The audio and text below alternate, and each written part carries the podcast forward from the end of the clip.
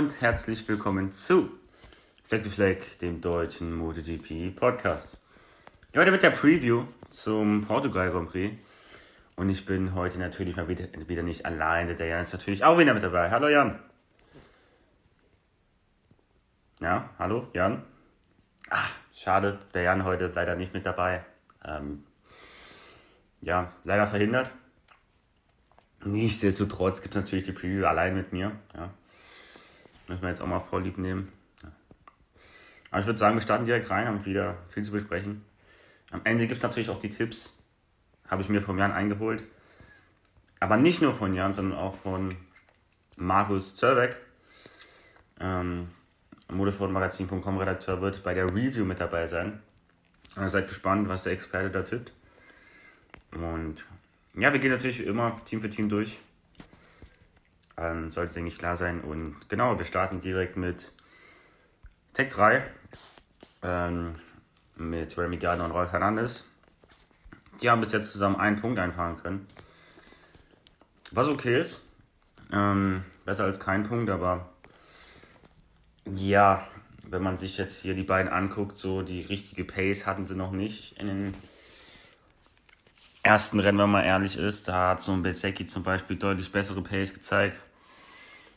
Mm, die waren so ungefähr auf dem Niveau, die Tech, die Tech 3 Jungs mit die Gian Antonio und Darren Binder. Da war Bezecki doch schon der beste Rookie eigentlich. Und ja, die mit beiden müssen jetzt langsam mal einen Trip kommen, jetzt Europa. Ähm, da werden die Karten, wie viele sagen, nochmal neu gemischt. Hoffentlich auch für die beiden, weil der Saisonstart dabei jetzt wirklich nicht überzeugend. Und vor allem von Rolf Hernandez hat man sich deutlich mehr erwartet. Und da muss auf jeden Fall mehr kommen. Denn, ja gut, jetzt momentan im Moto 2 drängen nicht viele nach. Pedro Acosta auch keinen guten Start gehabt, Augusto Fernandes auch nicht. Ähm, aber wenn Acosta da mal einen Tritt gekommen ist, dann ja, da, muss da auch wieder ein Platz frei werden bei Tech 3 und da müssen sich die beiden mal ranhalten dass die äh, den Platz nicht verlieren an Acosta. Augusto Fernandes sehe ich da momentan einfach nicht. Ähm, da fehlt momentan einfach die Pace und alles einfach so ein bisschen. Aber ja, zu den kleinen Klassen kommen wir ganz am Ende nochmal. Ähm, ja, was man bei Tech 3 festhalten kann, die beiden müssen sich verbessern. Und ja, aber können natürlich jetzt auch schon mit der wenigen Pace ein, einen Punkt vorweisen. Ich denke, ähm, das ist okay. Ähm, aber Rolf Hernandez hat noch keinen Zähler auf seinem Konto stehen, damit kann er, denke ich, nicht zufrieden sein. Dann haben wir ähm, With You Yamaha ANF MotoGP Team. Ähm, genau. Das ist auf Platz 11 der Teamwertung ähm, mit 9 Punkten. Und zwar hat Darren Binder davon 6 geholt und Andrea Vizioso 3. Ja, Darren Binder bis jetzt so ein bisschen die Überraschung der Saison. Ähm, in meiner Liga zwar unter schwierigen Bedingungen, aber da muss, da, das für mich noch, ähm, das macht es für mich noch besser, weil ja so ein Rookie unter so schweren, unter so schweren Bedingungen, dass er da so aufzeigen konnte, war richtig gut. Andrea Dovizioso hingegen momentan eigentlich ja in einer kleinen Krise, muss man sagen. Da hakt es momentan überall technisch ähm, beim Motorrad. Ähm, aber auch er selber, denke ich, hat jetzt nicht so die Motivation. Weil er denkt mit dem Bike, äh, weil er äh, äh, ja auch weiß, mit dem Bike ist nicht viel drin. Und das sieht man ja auch an Quadraro. Ähm, ja, fährt er am Ende der Top Ten rum. Ist wirklich nicht viel drin mit der Yamaha, wenn man ehrlich ist. Und das frustriert sicherlich auch ein Andrea Dovizioso. Und ich glaube auch nicht, dass er nächstes Jahr noch bei, ähm, bei Yamaha oder generell in der MotoGP fahren wird. Bei Darren Binder glaube ich schon. Ähm, der hat es gut gemacht in den ersten paar Rennen. Ich glaube, der kriegt jetzt noch, ähm, ja, vielleicht wieder ein bisschen Confidence, ein bisschen Pace dazu. Europa jetzt, wie schon erzählt, wenn die Karten nochmal neu gemischt, da muss Darren Binder sich natürlich auch nochmal beweisen, aber ja, das sah schon sehr gut aus. Jetzt für Portimao, mh, da hat ja Darren Binder seine, sein Special Moment gehabt letzte Saison in der Moto 3, hat er Dennis Foggia mal schön rausgekegelt aus dem WM-Kampf und hat den WM-Kampf entschieden. Ja, hoffentlich ist ihm das nicht im Kopf drin und räumt da keine MotoGP-Fahrer ab. Ähm, ja, aber ich denke, daraus hat er gelernt und wird das dann besser machen, Portimao. Dann haben wir LCR Honda, Alex Marquez und Taka Nakagami. Auf Platz 10 in der Teamwertung mit 16 Punkten. Ja, LCR Honda bis jetzt, puh, also da muss mehr kommen, definitiv. Alex Marquez bis jetzt grottenschlecht, Taka Nakagami vor seiner Corona-Infektion auch noch grottenschlecht gewesen, dann zweimal consecutive Punkte eingefahren. Mm. Ja, aber generell muss da definitiv mehr kommen. Also zwar Nakagami Punkte eingefahren, aber ein P14. Hm, kann das wirklich der Anspruch von der LCR Honda sein? Ich meine, man hat ja gesehen, was da mit der Kunden Honda drin ist. Vor ein paar Jahren ist ja noch Kyle Crutchlow da um Siege gefahren, um re regelmäßige Top 5 Plätze. Und ja, momentan sieht man das einfach nicht bei LCR Honda. Bei beiden nicht. Und ja, mir fehlt auch ein bisschen die Vorstellungskraft, wie das jetzt besser werden soll, bei ihm auch um ehrlich zu sein. Aber zum Beispiel bei Alex Marquez, wenn es besser werden wird, dann Portimao definitiv, weil der hat der letzte Saison zweimal Top 10 geholt, einmal Platz 8 und einmal Platz 4 im zweiten Portimao-Rennen. Da gab es ja letzte Saison zwei davon. Und da glaube ich, da könnte schon vielleicht ein Performance-Sprung geben von Alex Marquez. Vielleicht eine Top-10-Platzierung würde ihm vielleicht ein bisschen Confidence geben. Dann für die restliche Europasaison, aber ja, das ist jetzt auch nur Spekulation, müssen wir abwarten, wie sich ähm, dann am Ende auszahlt. Und bei Nakagami, ähm, er muss einfach gucken, dass er weiter in den Punkten bleibt und weiter auf sich aufmerksam macht ähm, mit guten Resultaten. Nicht nur Warm-up. Denn da drängen ja auch schon von den Nachwuchsserien hier, zum Beispiel Chandra oder Ogu, äh, Ayogura drängen da so ein bisschen. Und ich glaube, Nakagami ist da so ein bisschen leicht austauschbar. Bei Alex Marx hat man vielleicht so, hm, ja, der Bruder, der saved ihn da noch so ein bisschen. Aber Nakagami, wer soll ihn saven? Es gibt unglaublich viele Austauschmöglichkeiten, wie ich schon gerade erwähnt habe. Und ja, da braucht man Nakagami jetzt nicht unbedingt, vor allem weil er jetzt auch nicht die große Pace hat. Und da muss definitiv mehr kommen. Auch mehr kommen muss von Luca Marini und ja nicht das ganze Muni V46-Team mit 17 Punkten. Mm, Luca Marini mh, mm, schon ein bisschen schwache Pace gehabt, wenn man ehrlich ist, in den ersten Rennen. Also es war nicht wirklich so überzeugend, was er da abgeliefert hat. Aber ja, wurde sicherlich auch so ein bisschen überflügelt von seinem Teamkollegen Marco Bezzecchi, ähm, der ihn da ein bisschen in die Schranken gewiesen hat. Zumindest von der Pace her. Ähm, wenn man auf die WM-Tabelle guckt, dann sieht das jetzt noch nicht so deutlich aus, beziehungsweise Luca Marini ist sogar vor ähm, Marco Bezzecchi in der WM-Tabelle. Aber das spiegelt, da, da haben wir wieder hier Marco Bezzecchi, der ist in den ersten zwei Rennen gestürzt, hatte aber auch grandiose Pace gehabt. Ähm, aber konnte es halt nicht ins Ziel bringen. Der Luca Marini, der ist halt eher auf dem Bike geblieben und hat sich die Punkte so ein bisschen ergaunert, ja. Aber dann, ja, sehr, sehr viel Pech für Marco Bezzecchi in der Saison. Ähm, Glaube ich, drei, äh, drei von vier Malen oder so nicht ins Ziel gekommen. Also bitter. Konnte das in der Pace nicht ummünzen. Aber da haben wir es wieder, ja. Wenn man großartige Pace hat und man kann es nicht ins Ziel bringen, dann bringt es am Ende auch nichts. Einmal hat er es ins Ziel gebracht, glaube ich, in Argentinien. Das sind gute sieben Punkte geworden mit einem neunten Platz, glaube ich. Mm.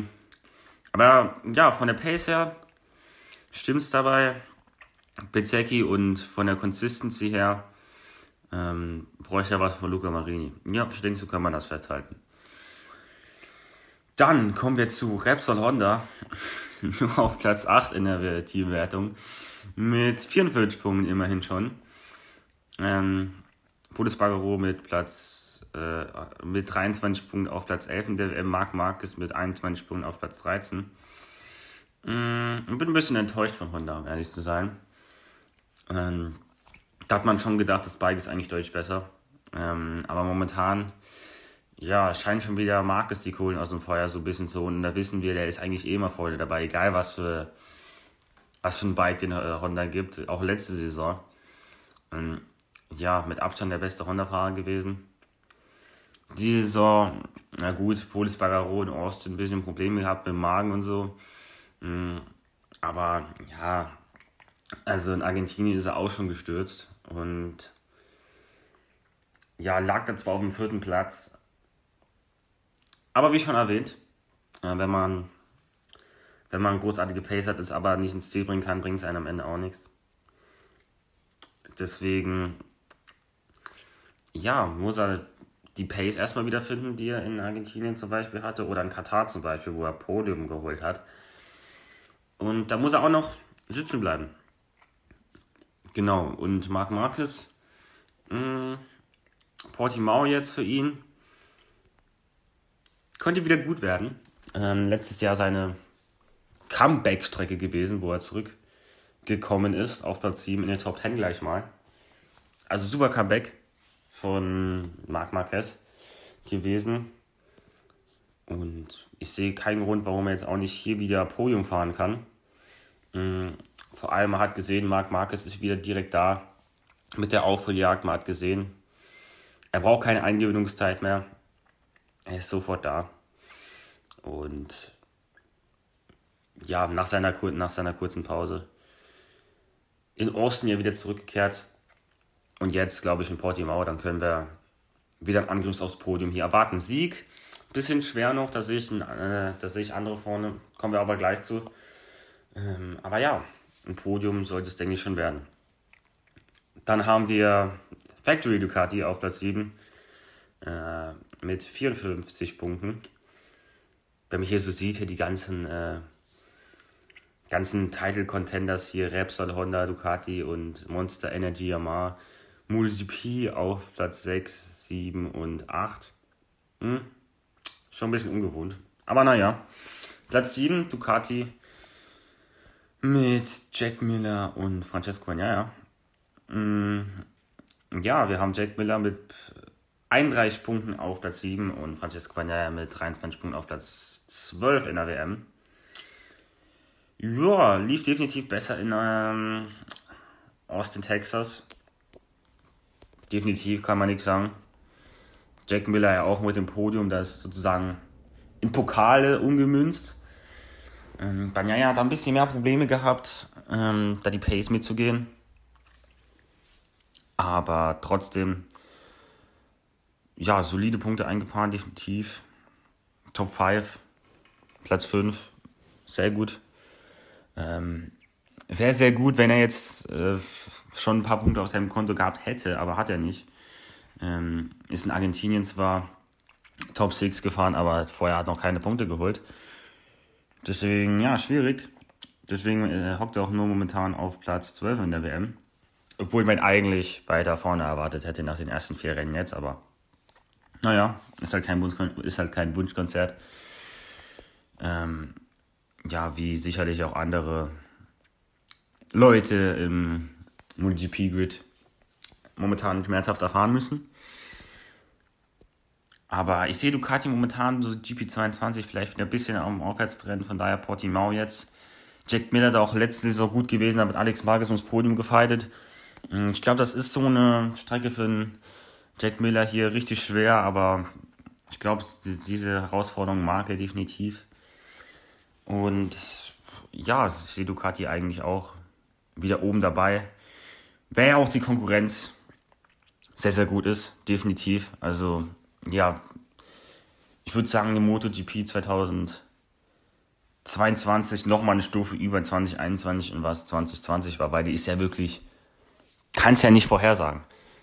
Du sagst, in einem Rennen ist die KTM gut, dann ist im nächsten Rennen die Aprilia gut, dann ist, hat im nächsten Rennen, äh, gewinnt wieder eine Ducati, dann ähm, hat man doch wieder eine KTM vorne, dann ist vielleicht auch wieder Marc Marquez vorne. Also ja, unglaublich. Also kannst, kannst nichts vorhersagen. Auch nichts vorhersagen kann man bei Yamaha, ähm, wie das in den nächsten paar Rennen so laufen wird. Ja, Fabio Quadraro auf Platz 5 in der WM, das liest sich noch relativ okay mit 44 Punkten. Bisschen weniger okay, Franco Morbidelli. Auf Platz 15 mit insgesamt 14 Punkten auf seinem Konto. Mhm. Fabio Quadraro bis jetzt so ein bisschen das Dark Horse gewesen. Zwar immer gemeckert hier, ja, wir sind nicht schnell genug und das war auch so, diese wir sind nicht schnell genug. Aber immer so hier die Top 10 Platzierung ergaunert, so die schlechteste, was er mal eingefahren hat, war ein neunter Platz und das gleich beim Saisonauftakt in äh, Katar. Sonst immer die Top 10 Plätze hier ähm, ja, sich geholt und steht somit verdient auf dem fünften Platz in der WM. Wenn man mal so sieht, nur zwei Punkte hinter dem John Mir. Also das spricht schon Bände, definitiv. Und wenn er so weitermacht, dann kann er auch, wenn sich dann die Yamaha irgendwann im Laufe der Sommer weiterentwickelt, ähm, kann er dann auch wieder in den WM-Kampf mit eingreifen. Bin ich feste Überzeugung von, weil momentan sehe ich jetzt nicht so noch so ein Aleix Spargaro oder selbst ein Bestia, der momentan Weltklasse Form ist, ähm, da vorne konstant bleiben. Diese beiden Suzukis sehe ich momentan sehr, sehr stark im WM-Kampf, aber da kommen wir gleich noch zu. Ähm, aber wir haben noch sehr, sehr viele Rennen zu fahren. Wir müssen gucken, wie sich das aus, ausgeht.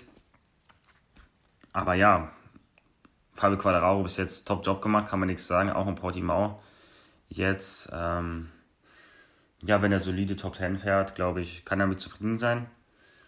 Morbidelli hingegen hm, hat man sich definitiv mehr erwartet. Yamaha ist nicht gut in der Saison, definitiv nicht. Aber man hat auch gesehen, was Morbidelli mit, mit Anführungszeichen schlechten Bikes reisen kann. 2020 ist er da ja Weltklasse Vize-Weltmeister geworden mit einem älteren Bike. Also der Franco, der Franco Morbidelli weiß, wie, wie man mit unterlegenem Material umgeht. Und da hätte ich mir schon mehr erwartet. Klar, hatte letzte Saison viel Pech gehabt, auch diese Verletzung da. M musste sicherlich wieder reinkommen, aber das ist für mich diese Saison zumindest keine Ausrede mehr. Weil er hat die letzte Saisonhälfte der letzten Saison schon dafür benutzt, reinzukommen und jetzt wieder reinzukommen. Also ich weiß nicht, wann, wann, er, wann er dann mal reinkommen will, aber ja, das ist für mich keine Ausrede mehr. Und da müssen jetzt auch so langsam die Ergebnisse kommen. Zum Glück hat er keinen, wo jetzt mal hier nachdrückt, äh, aus dem, aus dem Kundenteamlager, aus, äh, aus dem With You-Lager. Weil sonst könnte das auch schon eng werden. Aber man hat leider keinen, weil so eine Darren Binder jetzt auf eine Werksyamaha zu setzen, hm, ich weiß ja nicht. Aber er muss sich trotzdem steigern, weil, ja, also, sonst geht Yamaha immer in Richtung Fabio, äh, Fabio Quadraro. Und Mobidelli wird da so ein bisschen außen vor gelassen. Das, äh, ja, wäre natürlich der Worst Case für ihn. Deswegen, ja, muss er jetzt langsam mal einen Tritt kommen. Dass er das kann, wissen wir, außer Frage, definitiv. Aber er muss dann jetzt auch mal beweisen. Dann kommen wir zu Pramac. Ähm, zu Jorge Martin und John Sarko. Pramac sitzt momentan auf Platz 5. 59 Punkte momentan eingefahren. Ähm, zwei Punkte hinter Gresini. Ja, also die könnten in Portimao richtig dick äh, absahen. Vor allem mal mit dem Sarko, ähm, der letzte Saison zwar beim ersten Rennen gestürzt ist, aber auch großartige Pace vorweisen konnte. Der Martinator hat da ja leider seinen Sturz gehabt, aber da glaube ich, ist er jetzt motiviert, wieder zurückzufallen. Hm, wenn man sich so die WM-Platzierungen anguckt von beiden, Platz 8 und 10 ist voll im Soll, denke ich, für Pramac. Ähm, die erwarten jetzt nicht, um die WM mitzufahren, glaube ich nicht. Ähm, da so beide Fahrer solide in den Top 10 zu haben, ist, glaube ich, gut. Zeigt auch, wie, äh, wie gut und wie auf Augenhöhe die beiden sind. Ist ja nicht bei allen Teams so. Ähm, hier haben wir wirklich zwei Teamkollegen, die auf Augenhöhe operieren. John Sarko, natürlich sehr erfahren, ein Martinator, ähm, den sieht man seine Spritzigkeit vor allem in den Qualifyings an. Ähm, also was der da manchmal für Runden hinlegt, ist unglaublich. Ähm, John Sarko, der kommt dann da vielleicht übers Rennen. Und das kann in Portimao wieder sehr, sehr gut werden. Gehe ich fest davon aus, wenn beide auf dem Bike bleiben. Was ja auch nicht garantiert ist, Portimao ist eine sehr schwierige Strecke. Ähm, Achterbahn, wie sie unter manchen Fahrern genannt wird, Rollercoaster, was auch immer. Festzuhalten, definitiv eine schwierige Strecke. Und da ist es sicherlich schwer, auf dem Bike zu bleiben. Dann haben wir Gresini auf Position 4 mit 61 Punkten.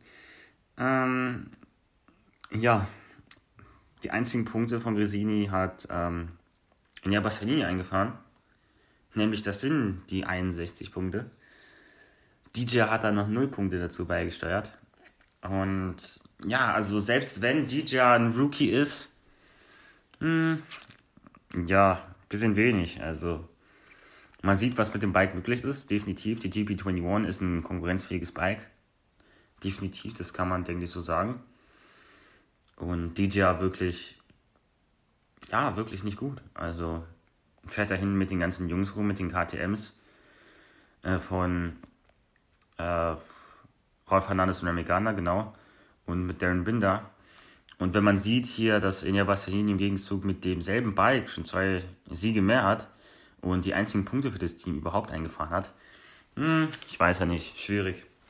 Ähm, da muss definitiv mehr kommen von DJ. Ähm, ob das in Portimao der Fall sein wird, glaube ich nicht. Aber, aber Nieres muss. Da hat er letzte Saison in der Moto 2 gewonnen. Und ja, wenn äh, das gleiche so wie bei Alex Marquez so in Portimao letzte Saison performt, dann muss jetzt auch in Portimao wieder besser werden. Weil, wenn nicht, dann wo soll es soll's dann einfach besser werden? Ist dasselbe bei Gija ähm, hier.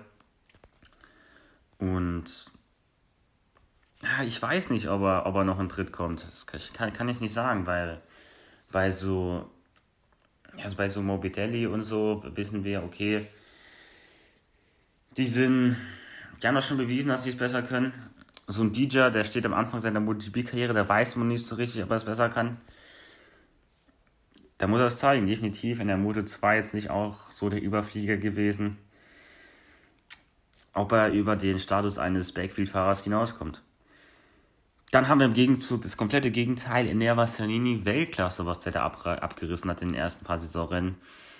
Ähm, vor allem in Katar und in Austin, Texas. Und verdient WM-Führer, also muss man sagen. Mit zwei Siegen äh, out of four races.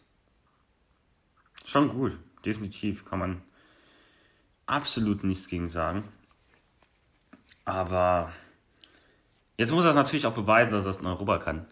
Ähm, ja, sind im Endeffekt auch eine ganz normale Strenge in Europa, also ja, viele sagen zwar, die äh, Karten werden in Europa nochmal neu gemischt, aber ja, ist im Endeffekt auch ganz normale Rennstrecken. Natürlich der Flair vielleicht anders, da, da ist, wo die MotoGP WM herkommt und so, aber ja, er muss es einfach unter Beweis stellen, dass er es ähm, auch konsistent kann. Und dann haben wir, glaube ich, noch viel Spaß mit Bestia in der Saison. Und dann kann er auch weiter diese Top-Resultate einfahren. Dann kommen wir zu Aprilia. Platz 3 in der Team-WM. Ein Punkt hinter Red Bull KTM Factory Racing. Bockstark. Ähm, Alex Bagaro mit 50 Punkten genau auf dem dritten Platz. Und wir haben Maverick Vinales auf dem 14. Platz mit, mit 19 Punkten. Ähm, ja, Aprilia in Austin sicherlich wieder ein bisschen schwächer gewesen. Ähm, hat man vielleicht auch so erwartet. In Argentinien natürlich der grandiose Sieg. Ähm, in Austin kann man festhalten, dass Vinales Alex Bagaro geschlagen hat. Und ja, was können wir jetzt in Portugal von ihm erwarten? Ähm, ich bin mir unsicher. Ähm, Alex Bagaro, ich glaube, da können wir sicherlich auch wenn das Bike jetzt nicht perfekt läuft, wieder eine Top-10-Platzierung erwarten. Ich glaube, das war in Amerika jetzt ein Ausrutscher. Er hat auch gesagt, er mag die Strecke zum Beispiel nicht. Ähm, ja, aber von Alice Bagaro wissen wir einfach mit der Aprilia, äh, das ist einfach Perfect Match. Und bei Maverick Vinales, der hat jetzt zwar mal Lace Bagaro geschlagen, aber bei einem Wochenende, wo er Lace Bagaro wirklich ja gar nicht gut war, ähm, wirklich unterdurchschnittlich für seine für seine Verhältnisse. Und das muss Maverick jetzt auch zeigen, dass er es hier auch aufstrecken kann, wo ähm, Aleix Bagaro voll, voll da ist und volle Pace hat. Mm, dass das ein Maverick Vinales kann, also so gute Pace, ähm, das ist unumstritten. Aber auf der Aprilia momentan, ja, auch wenn er jetzt das Aleix Bagaro mal geschlagen hat, auch in Argentinien haben viele gesagt, Maverick Vinales stark verbessert, aber sah ich ehrlich gesagt, habe ich ehrlich gesagt nicht so gesehen, weil wenn man sieht, Maverick Vinales siebter, Aleix Bagaro erster ist für mich immer noch ein großer Gap, weil wenn man jetzt in einem normalen Rennen, sagen wir mal so, dann finde ich Aleix Bagaro siebter und Maverick Vinales 14. Das ist genau der gleiche Unterschied, würden dann immer noch alle sagen, Vinales gutes Rennen gefahren. Hm, ich weiß nicht. Ähm, deswegen, ja, müssen wir da mal definitiv schauen. Aber ja, sicherlich auch lohnt sich das, ein Auge drauf zu haben. Definitiv. Und ja, schauen, was Aprilia kann. Ich weiß momentan ehrlich gesagt noch nicht. Ich kann das nicht momentan einschätzen, weil Aprilia, wie gesagt, sie sind jetzt von einem Rennen Sieg zum anderen Rennen Ende der Top 10 gewandert. Wie, wie schon erwähnt, engste MotoGP aller Zeiten. Da geht das. Wir müssen einfach gucken, was für Aprilia möglich ist. Dann haben wir Red Bull KTM Factory Racing auf Platz 2 mit 70 Punkten. Ähm, in der WM momentan Brad Binder auf Rang 6, Miguel Oliveira auf 9.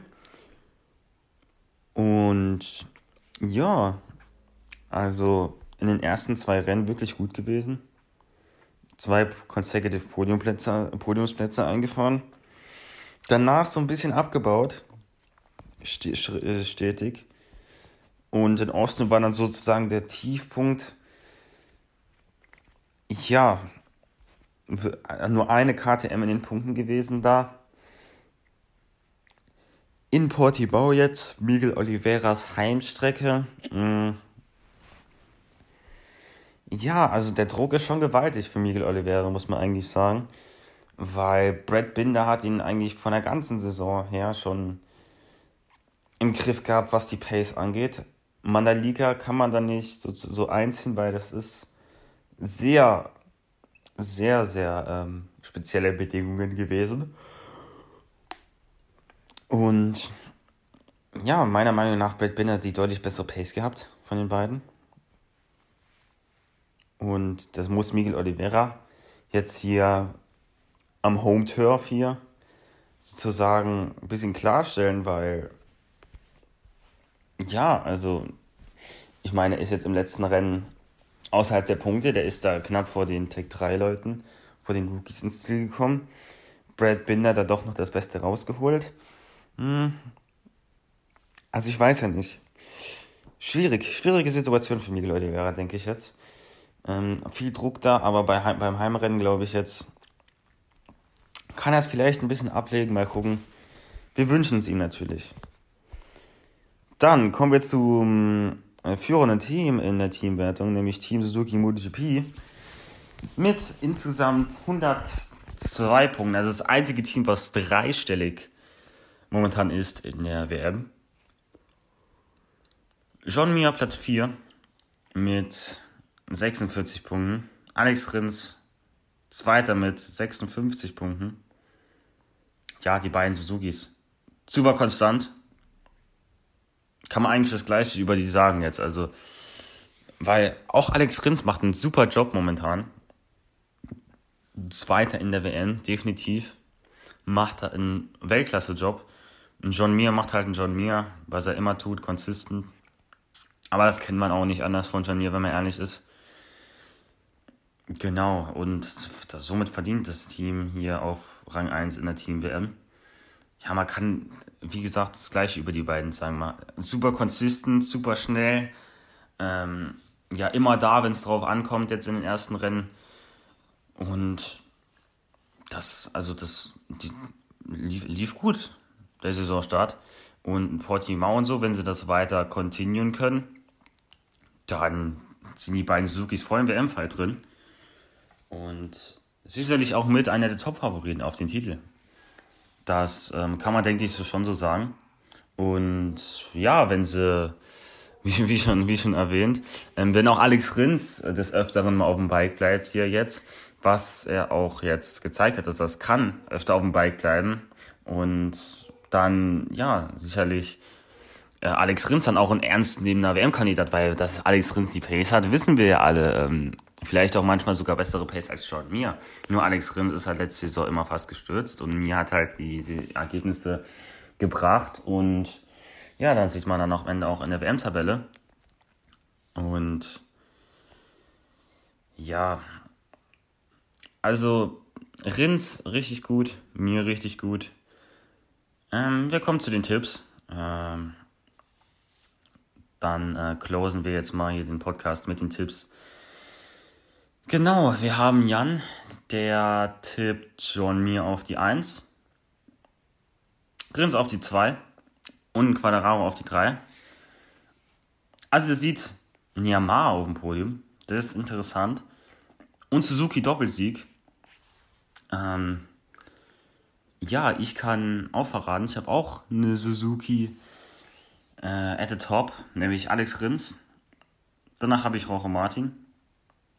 Und Marquez wird meiner Meinung nach Dritter, also Marc Marquez, nicht Alex Marquez. Äh, mit der Begründung, Marc Marquez, wie schon erzählt, Podium kann er angreifen. Ähm, zweiter Martinator, mit dem muss man immer rechnen. Und ein Rins, glaube ich, momentan so mit die beste Pace. Glaube ich zumindest. Äh, ja, wenn er das hinkriegt, äh, was er auch schon in den letzten paar Rennen gezeigt hat, dann ist auch, denke ich mal, der Sieg jetzt mal fällig. Das denkt auch unser Experte Markus Zerbeck, der auch Rins auf Platz 1 setzt. Bestia auf die 2. Also, ja, Bestia, glaube ich, ähm, auch wieder sehr gut. Äh, Bestia glaubt äh, Markus Zerbeck auch wieder sehr gut dabei. Und dann haben wir ja dritter Koch Martin. Also, ja, so ein bisschen geht äh, Markus Zerbeck mit mir da d'accord. Also Rins und Martin sind ungefähr gleich. Martin, glaube ich, eine Position höher. Aber Bestia, ähm, den hatten Jan und ich definitiv nicht, aus, nicht auf dem Schirm. Aber mal gucken, wie sich das ausgeht.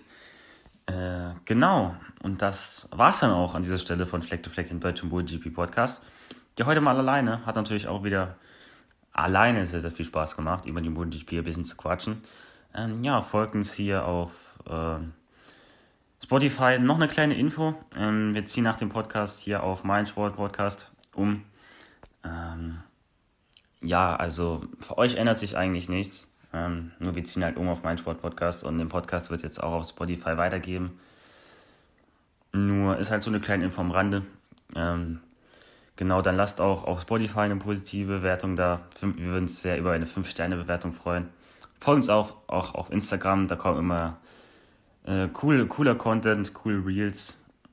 Und ihr erfahrt dann natürlich auch immer als erster, wann der nächste Podcast kommt. Genau, da würde ich sagen, ähm, das war Fleck to Fleck, der deutsche MotoGP Podcast. Freude, ciao.